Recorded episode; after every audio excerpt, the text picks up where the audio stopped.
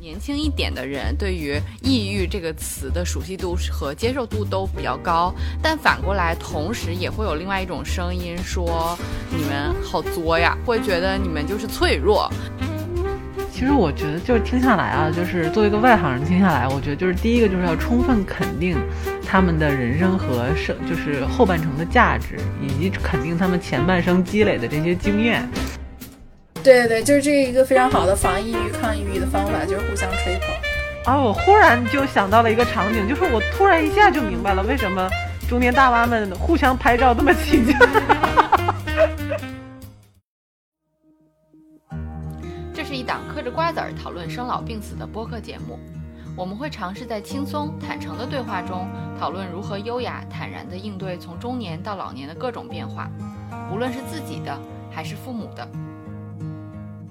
大家好，欢迎收听我们今天的中年延长线节目，我是倩倩，我是大聪聪。这一期我们特别厉害，因为我们前几期讨论了一个更年期抑郁的话题，我们更多的是从一个经历者和见证者的角度，非常简单的希望大家关注这个话题。这期我们几经辗转，请到了一位专家，我们欢迎一下圆圆，欢迎一下圆圆。大家好，这然后请圆圆做一下自我介绍吧。嗯，实在是不敢当，不能说自己是专家还是一个学生。嗯，我我是做这个，呃，目前做的这个心理咨询相关方面的工作，然后在呃纽约的心理咨询的门诊，然后是专门呃服务六十岁以上的这个老人，然后呃主要是和一些市政府有一个这个合作的项目，就是说怎么样让社区中的老人更容易接受到这个。呃，心理咨询方面的服务，然后更容易呢去发现，还有进行及时的这个呃及时的接受帮助。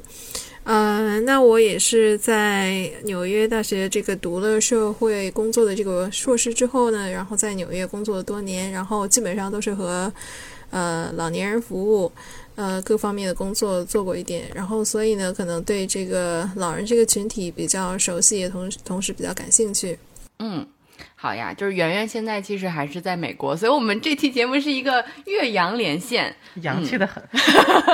呃，圆圆之前的经历里面，要么就是学习与跟老人或者抑郁相呃心理相关的一些内容，要么就是工作也是跟呃老年这个群体的心理问题、抑郁相关的一些课题，所以我们这一期就是想呃带着大家去问一些嗯我们心里面。就是比较好奇的问题，然后希望圆圆可以给我们一些比较专业的建议和解答。就是这个话题，其实大家是既熟悉和陌又陌生的，因为在国内现在就是经常会提到说老年群体的各种不开心以及各种社会现象，但是其实大家又同时对这个问题比较陌生，因为会觉得它可能是年纪大了自然会出现的一个。情况，然后我们有时候看到社会新闻，就会看到社会新闻里面会呼吁说，啊，大家要常回家看看，多陪陪老人。听起来其实特别无力，所以就是，嗯，想想看看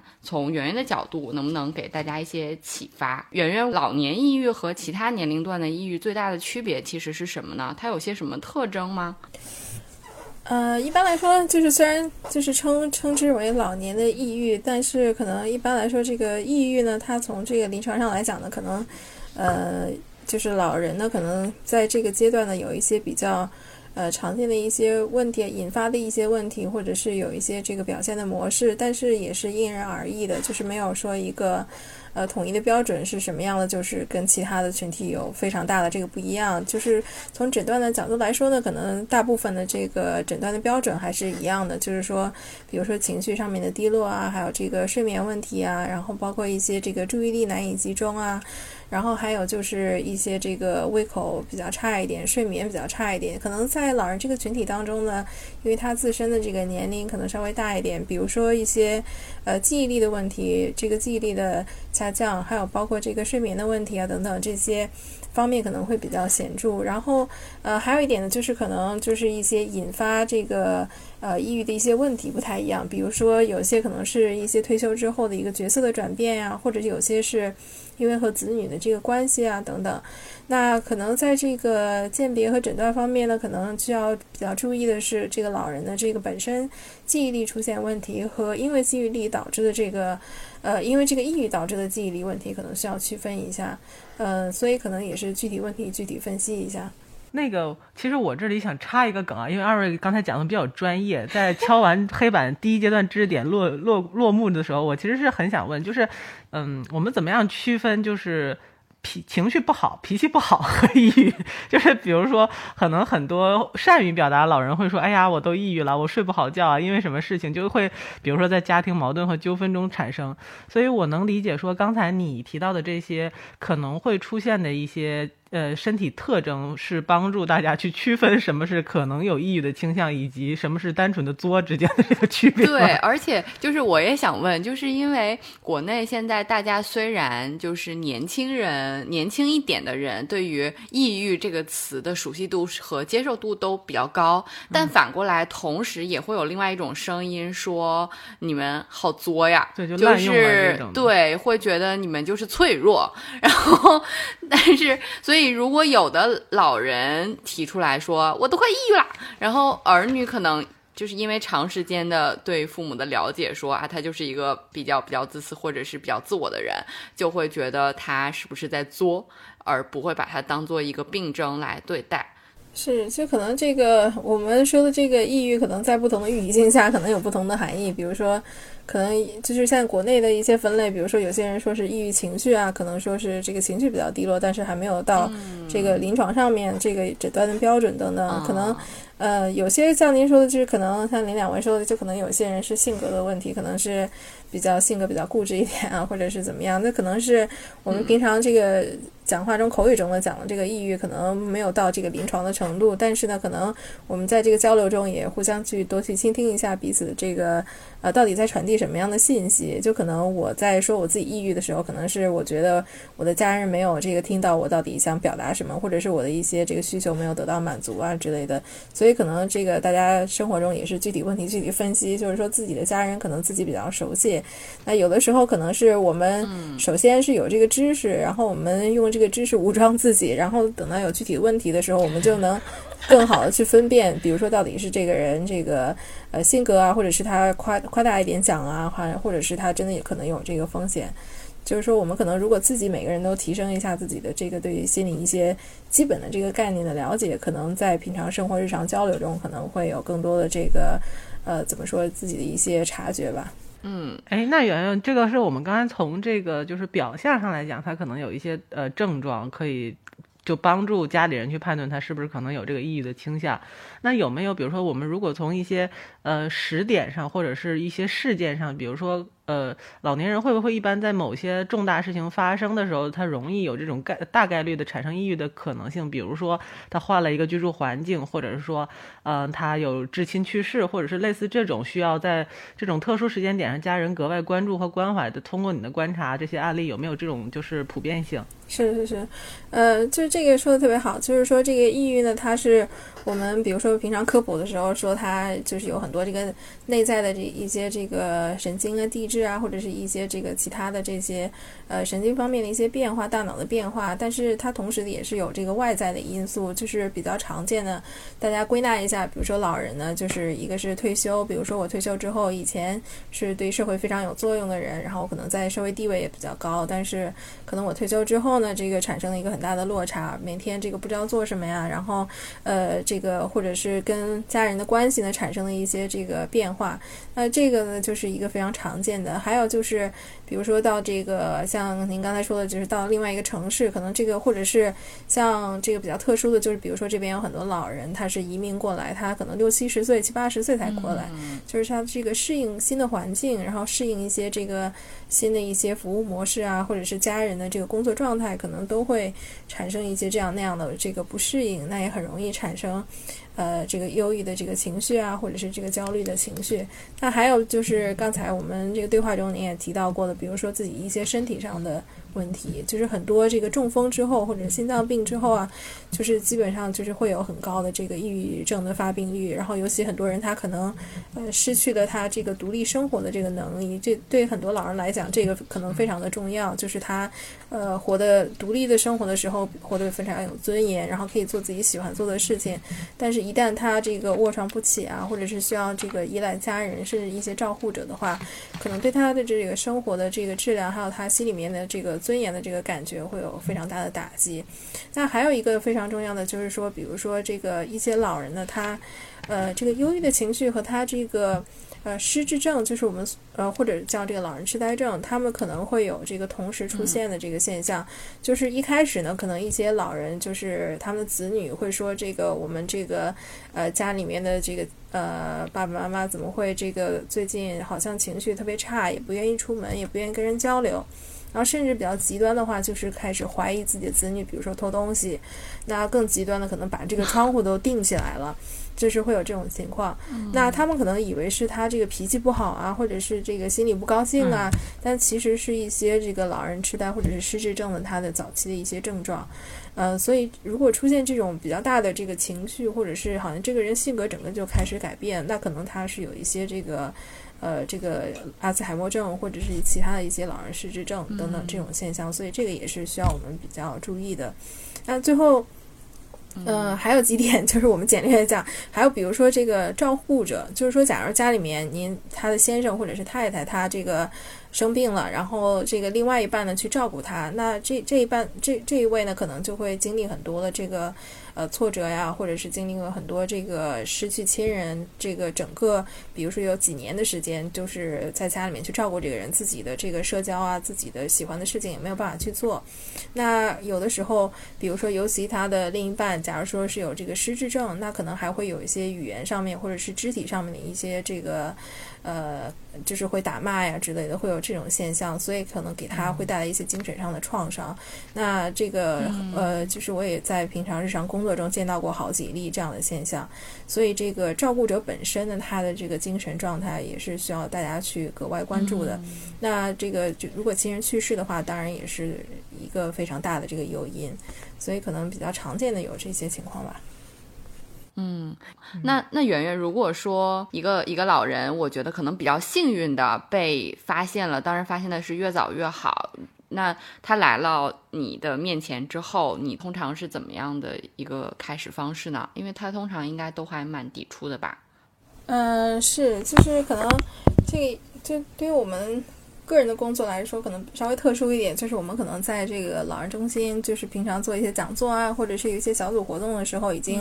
已经接触到这个人了。可能这个时候我们就会呃比较方便我们去事先建立一些这个信任的关系，呃，然后可能就是对他这个人的背景啊，或者是有哪些故事啊，可能是比较了解，然后呃可能也做了一些这个筛查的工作。那他如果出现这个。呃，符合这个接受服务的标准，然后他自己也愿意去接受的话，那可能我们就是开始，首先是深刻深入的了解一下他的这个呃一些背景，然后他的一些这个症状啊，他有哪些这个诱因啊等等，就是做一个比较深入的了解。那假如说这是第一次见，那么我们这个流程呢，也是说第一次首先先去呃自我介绍，把这个整个的这个我们服务的这个内容啊、性质啊，跟他详细的讲一下。尤其很多人他可能没有什么太。大的概念，所以我们可能就是把这个过程比较详细的跟他介绍一下。比如说，我们呃用比较这个浅显易懂的这个语言，比如说我们坐在这边，然后在这个房间里面，然后让他呃对接下来会发生的事情会有一个呃概念。然后呃，然后就是还会有些可能就是取决于这个人吧，可能就是有些人可能会比较。呃，对这个服务方式心理咨询比较这个怀疑，就是说聊天能聊出来什么呢？然后可能我们就会把自己的一些这个专业的一些培训的一些这个模式呢，一些这个模型，然后稍微的加一呃介绍，就是怎么样去针对他个人的这个问题，比如说抑郁啊，比如说这个适应问题啊等等，就是可能稍微加以介绍。呃，所以主要还是在这个过程中，这个就是您刚才讲的这个。呃，建立一个信任的态度，非常的这个呃信任的关系非常的重要。就是在这个过程中，可能对对方的这些呃这个经历，就是有这个非常呃接纳，然后这个愿意去聆听的这个态度。呃，不管他是什么样的一个问题，不管他自己是什么样的这个背景，所以这个运用一些这个专业的这个社工的技巧吧，就是比较基础的一些社工技巧，也是非常重要的。嗯，那对于他的家人来说，其实可能已经有了一定的信任。当然，对于他的家人来说，信任就是一个双刃剑，就可能因为非常信任，大家会觉得彼此比较容易展开对话，但同时又因为过于熟悉，比较不容易。展开就是没有机会展开。那对于他的家人来说，你会通常给出什么样的建议呢？或者我们身边的小伙伴，如果他们发现了刚才你说的那些症状在父母身上，那他们可以做些什么呢？嗯，我觉得一般来说，就是像你讲的，可能家人之间的这个亲密的关系是一把双刃剑吧。就是可能平常呢会有一些这个呃，就是有一些模式化的一些交流的方式吧。比如说，呃，亲人之间可能我们大家都有这个体验，有的时候反而更容易去发脾气啊，或者是。呃，讲话比较直接啊，等等，而且有的时候可能我们对这个人呢有一些这个约定俗成的一些看法，可能觉得这个人就是像你们讲的刚才这个作呀，或者是性格不好啊，等等。但是可能我们去这个，我们主要的工作就是。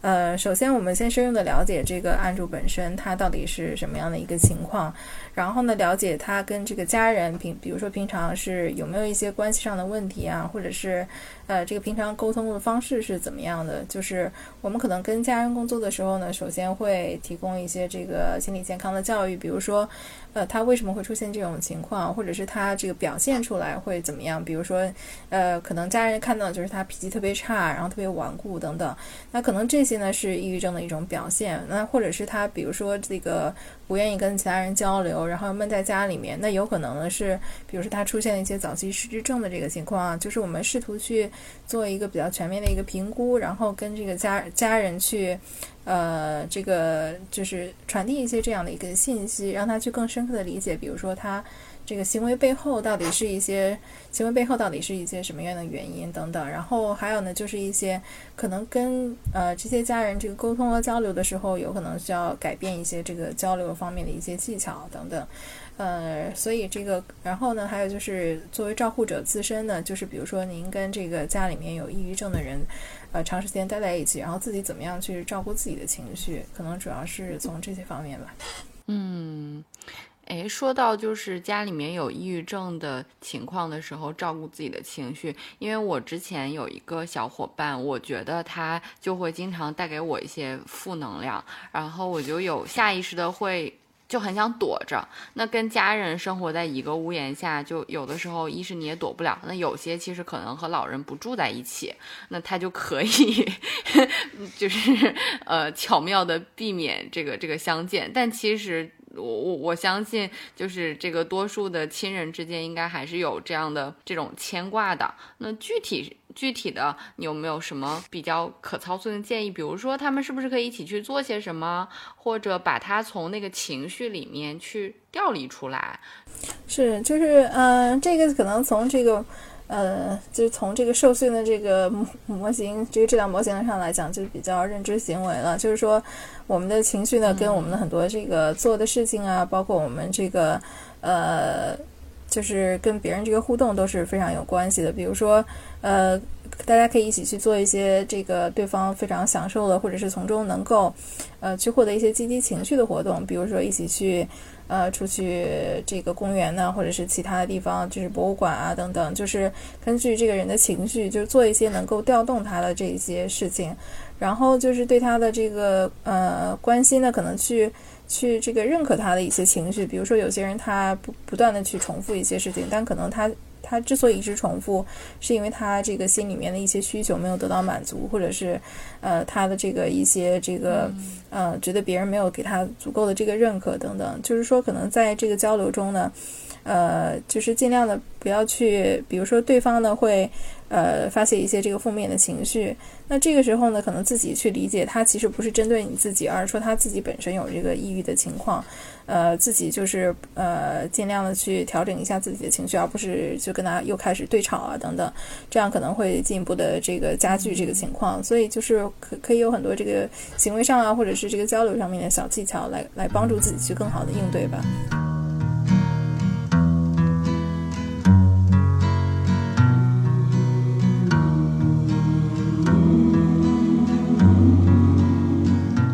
There's a place where lovers go to cry their troubles away. And they call it Lonesome Town,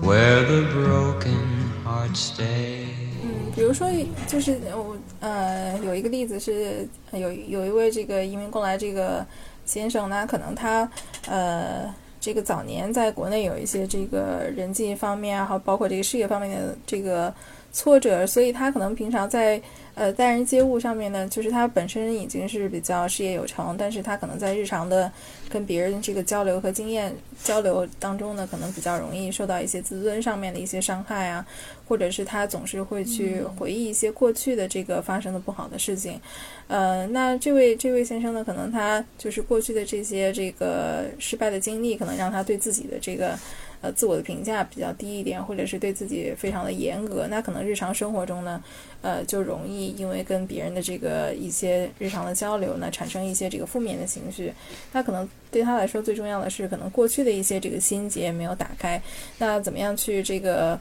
呃，可能在我们的心理咨询当中比较关注的就是呃过去的一些创伤啊，或者是过去的一些这个挫折的经历，然后怎么样去呃让他形成了一些这样的自我呃自我批评啊，或者是自我批判的这个呃思考的模式，所以可能也会让他在现在遇到一些挫折的时候，比较容易产生一些低落的情绪。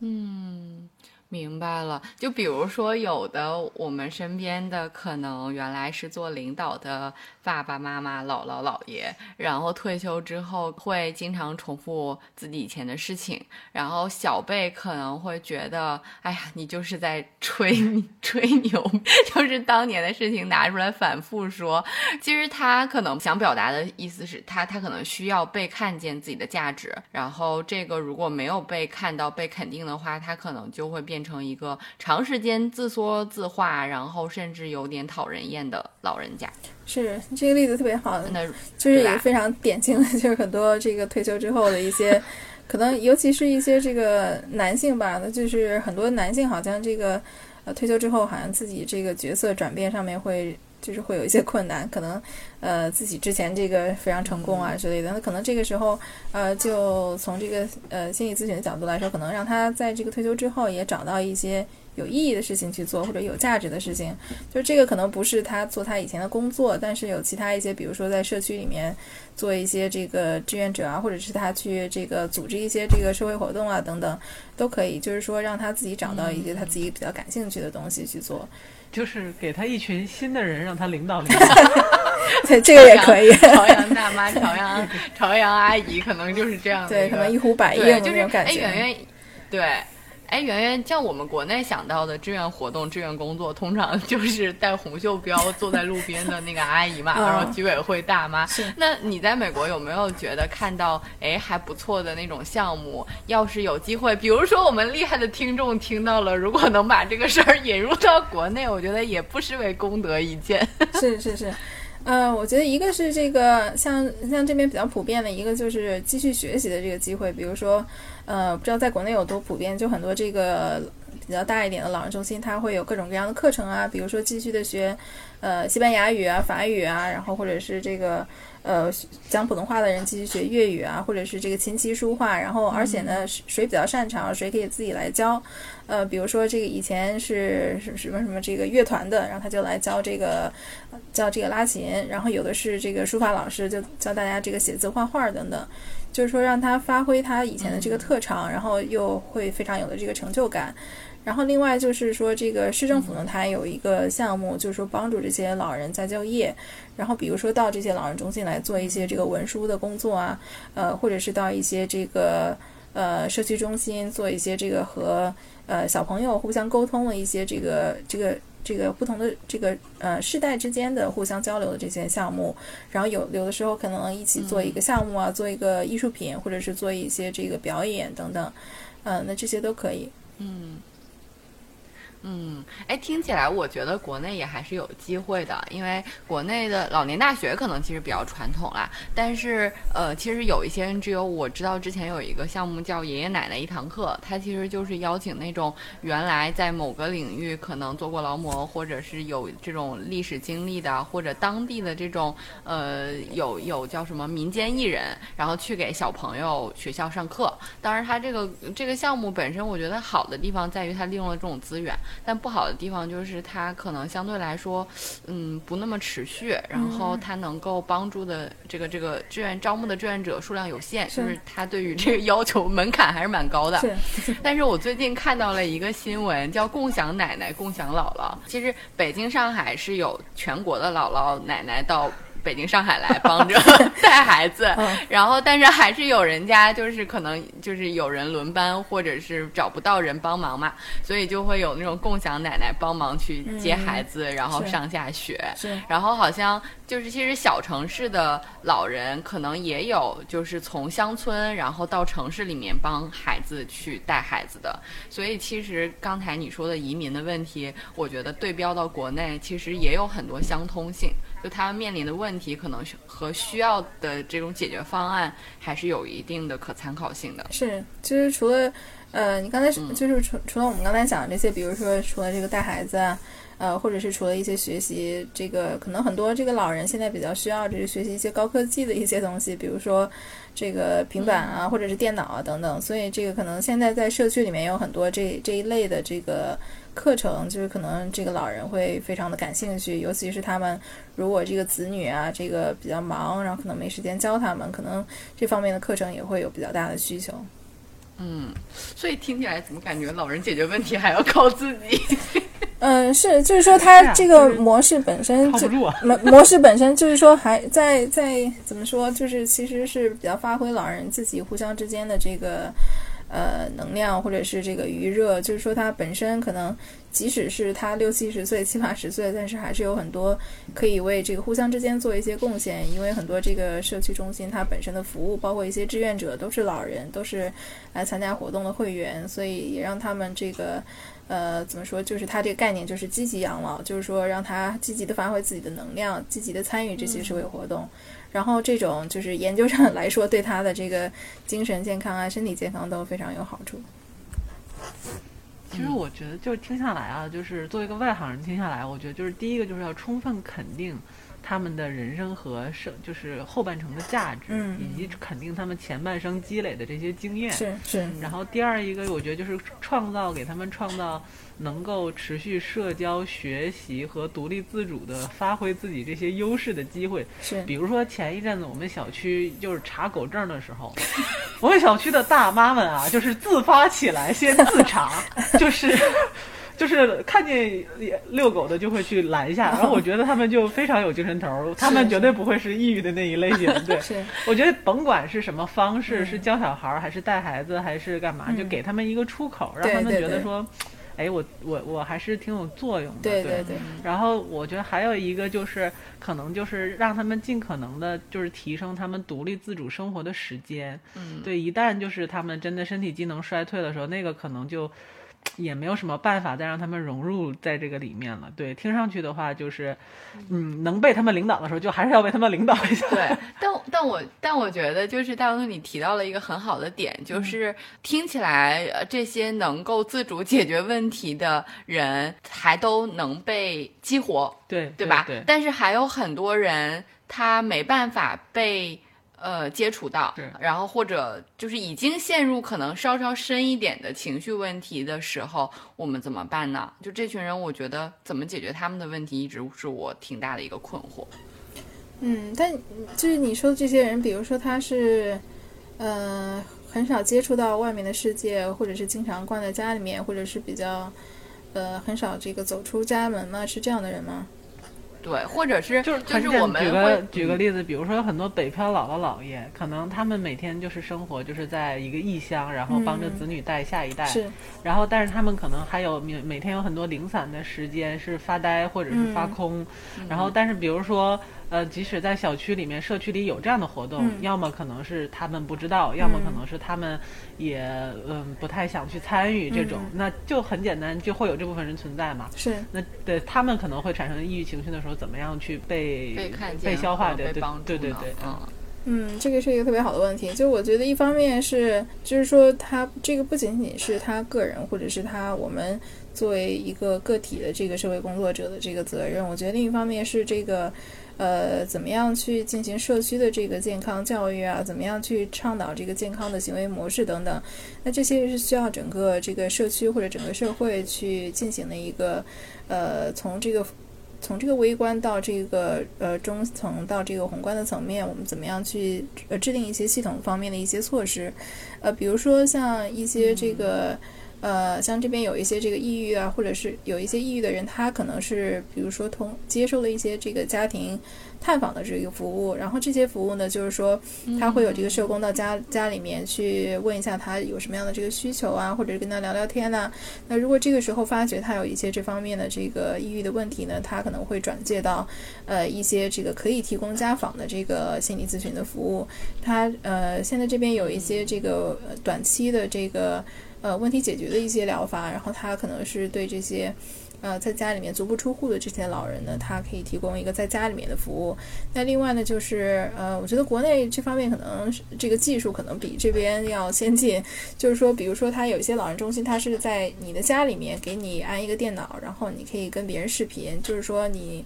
如果没有很多的时间出门，或者是你这个身体原因造成你没有办法出门，你可以这个实时的去参与到一些这个我刚才提到的这些课程啊或者活动里面。那这样你可能这个给你一些这个动力，比如说给你一些这个。呃，社交的刺激啊，这些就是说你不用出门也可以接接受到这样的一些服务，所以我觉得就是可能，呃，从这个这个社区的一些这个呃养老活动的这些组织上来讲，可能多一些这个创新的方法啊，或者是假如说他有这个一些呃照顾小朋友这个压力比较大，那有没有一些其他的这个照顾老朋友、照顾这个小朋友，让他有一些喘息的这个服务等等？我觉得可以从各个方面去尝试去呃解决这个问题吧。我刚才想到一个点，就是，呃，就是你年轻的时候的性格，到了老了，可能就是被放大。那比如 像我，我跟大聪聪，还有我们身边的另外一位朋友，他就属于一定是退休了，老了之后还是社区一枝花的那一种，就是他一定就是积极参加所有活动，然后拉着我们去参加活动。然后我们有一个这样的意见领袖朋友，他就会带着我们去参加活动。然后如果我们不能去活动的时候，他可能还会来到我们家里面跟我们讲社区的八卦。就是对就是对，然后我倒推下来就觉得，哦，这就是个年轻时候交的朋友很重要。对，我觉得就是用一部那让少部分老人先动起来，然后带动大家都动起来，然后 是是是对于那些就是可能还有百分之五不无法动，用 KOL 带领他们就是入户入户式引导，是 就是对我们原讲系统化工程大概就对对如此吧。就我们要充分发挥这个老人自己的这个能动性，然后尤其是这个他自己的这些社社交网络要充分发动一下。就是你讲这个例子，就是现实生活中确实有，就是比如说之前这个老人中心有有一位这个老人，一个一个老太太，然后她这个特别积极，然后朋友特别多，然后她就是经常。就是帮我们这些社工啊，帮帮我们拉这个来参加活动的人，所以后来她这个搬家了，搬到另外一个州之后，就是是我们这个工作的一个巨大的损失。天啊！这这都应该进入财报 S I loss 这是。但是奶奶在另一个州也还是会继续发光发对热对对对对，是，就我觉得跟他这个年轻的时候的性格啊，跟他这个生活经历都很有关系。就所以，如果呃我们工作中就是遇到这样的人，就觉得非常的宝贵，一定要跟他建立很好的关系。对，还有就是，我觉得就是国内就是这种，反正就拉群吧，拉进去，然后总有一天他会被感染。比如说我妈，就是 因为我妈是一个特别宅，但她属于那种就是她很喜欢自己宅，她不是宅完抑郁的那种。嗯有的人真是宅了会抑郁，但我妈是越宅越开心。嗯 就是她退休了之后比以前开心很多，因为她可以自己在家宅了。但即便就是这种人，在她小学同学建了一个小学同学群，不知道怎么知道她的微信，把她拉进去之后，她头一段就最开始她很苦恼的，嗯他觉得说，哎，我也不想去跟他们 social，然后我又被拉进去，我不好意思退群。嗯，然后在可能两三年后的某一天，他居然去参加了同学聚会，就是线上线下的转化，真的是。是他也可能有一个很漫长的这个心理准备的过程。是的，这个是，两三年是的然后他终于去了之后准备好了也觉得没什么，没没有那么的抗拒。对对对，嗯。对，就是人还是需要社交的。哎，圆圆，那我们听下来就会觉得，好像美国的社区有很丰富的这方面的社会支持嘛。那国内虽然这种专业的支持还比较有限，虽然国内现在各个社区都在招所谓的社会工作者，那由于待遇啊等等的各种原因，这样的资源还是比较有限的。所以我我想，就是现在承担更多角色的应该是家人。但是呢，嗯，如果老人真的比较严重了，他可能是需要去就医的，对吧？是不是一定要吃药才能从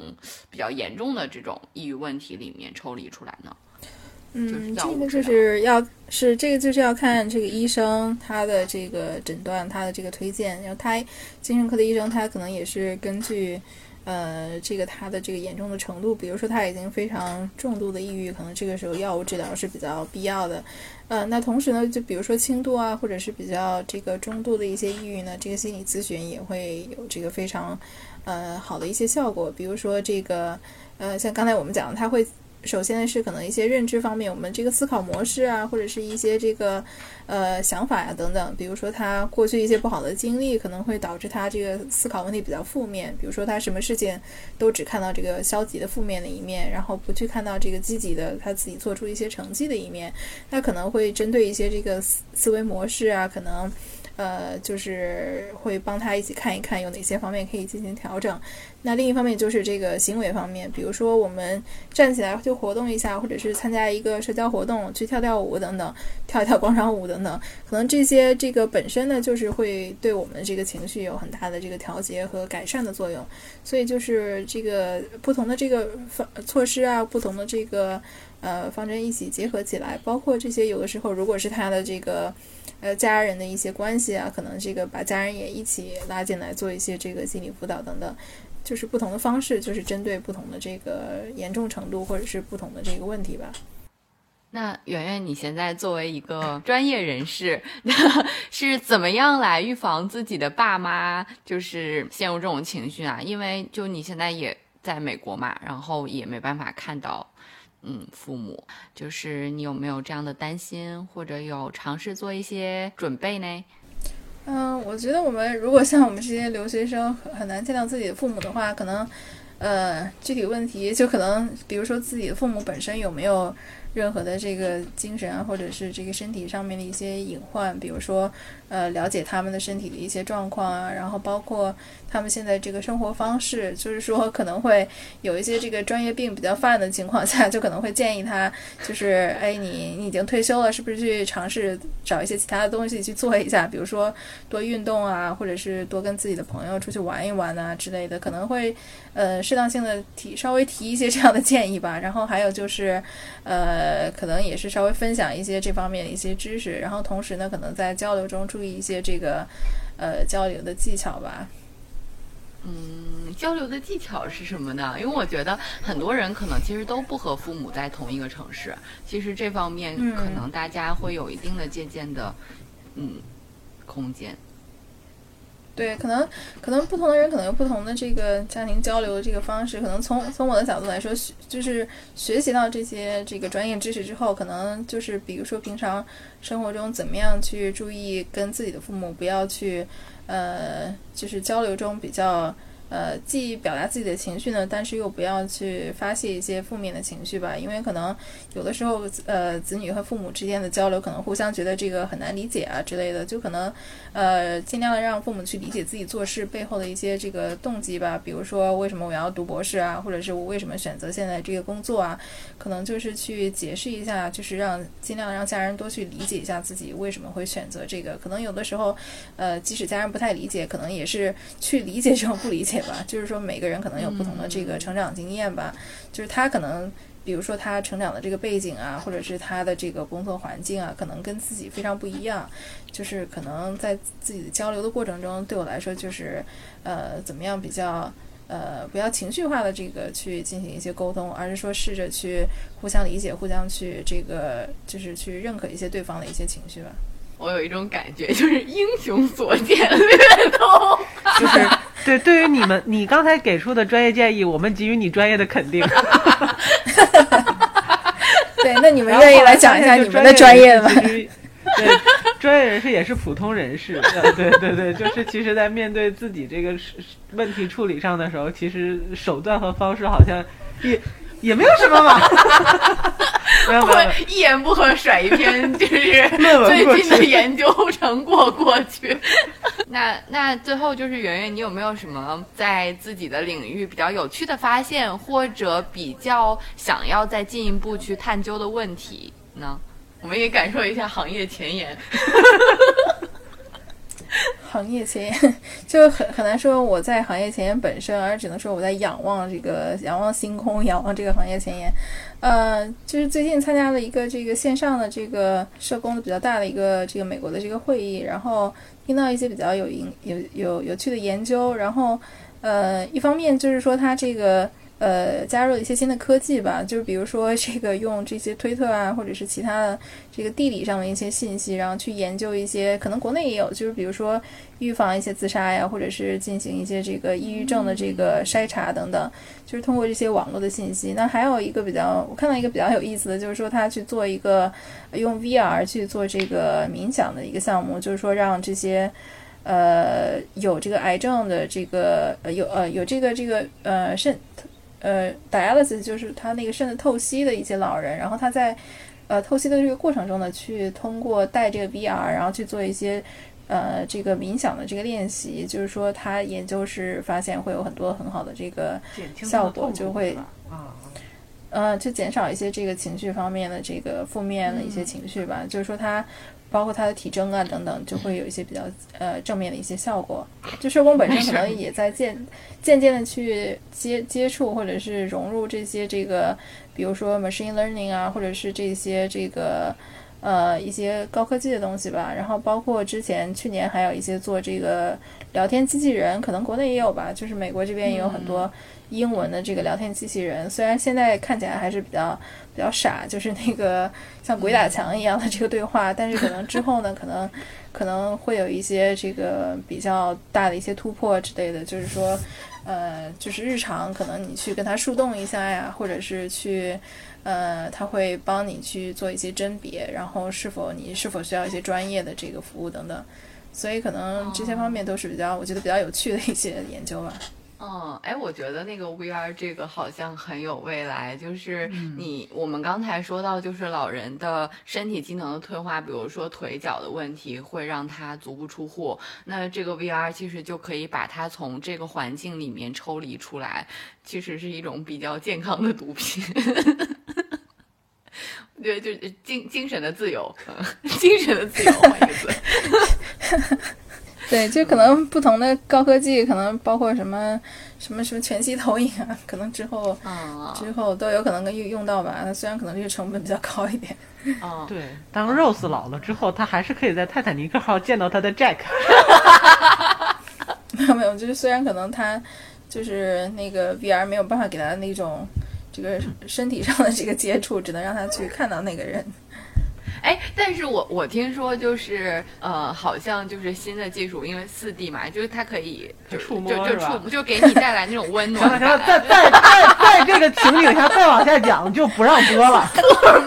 我们这是为什么 VR 被用在就哎，这老年人的性需求也可以单独开一期的好不好？OK，我觉得我们就是这期非常专业，信息满满，然后非常有含金量。没有没有，我觉得大家可能平常就其实还是很多这个日常生活中的经验啊之类的，就其实大家都会遇到的，可能就是呃这个。但是但是圆圆，你让我们的节目在专业专业度上熠熠生辉，就是把一个把我们从那个就是日常生活的这些家长里短里提升了一个高度。好的，那就是非常感谢圆圆这一期给我们带来了如此精彩的内容，然后没有没有。是的，是的，真的。对，我们多肯定彼此，是吧？就是，嗯，我们也问出了非常好的、非常多的有含金量的问题。对对对，其实我这个内容主要是靠你们两位这个提炼和升华，然后立刻就达到了一个比较高的这个层次。哇，这期的总结就是在彼此的夸赞中结束。对对对，就是这一个非常好的防抑郁、抗抑郁的方法，就是互相吹捧。啊，好的好的，这个我们也可以剪进那个就是呃建议里面。好的，这一期圆圆给我们带来了非常多的干货，无论是哪些情况更容易引发老人的抑郁症，还是如何照顾这样的家人和照顾自己。嗯，对于大家，我们想说的是，要多为老人创造有体现自我价值的机会。那如果真的发现家人出现了一些我们提到的现象，那不妨早一点去寻求社会资源的帮助，去寻求专业的帮助。这样的话，老人抑郁这样的问题可能也没有那么可怕。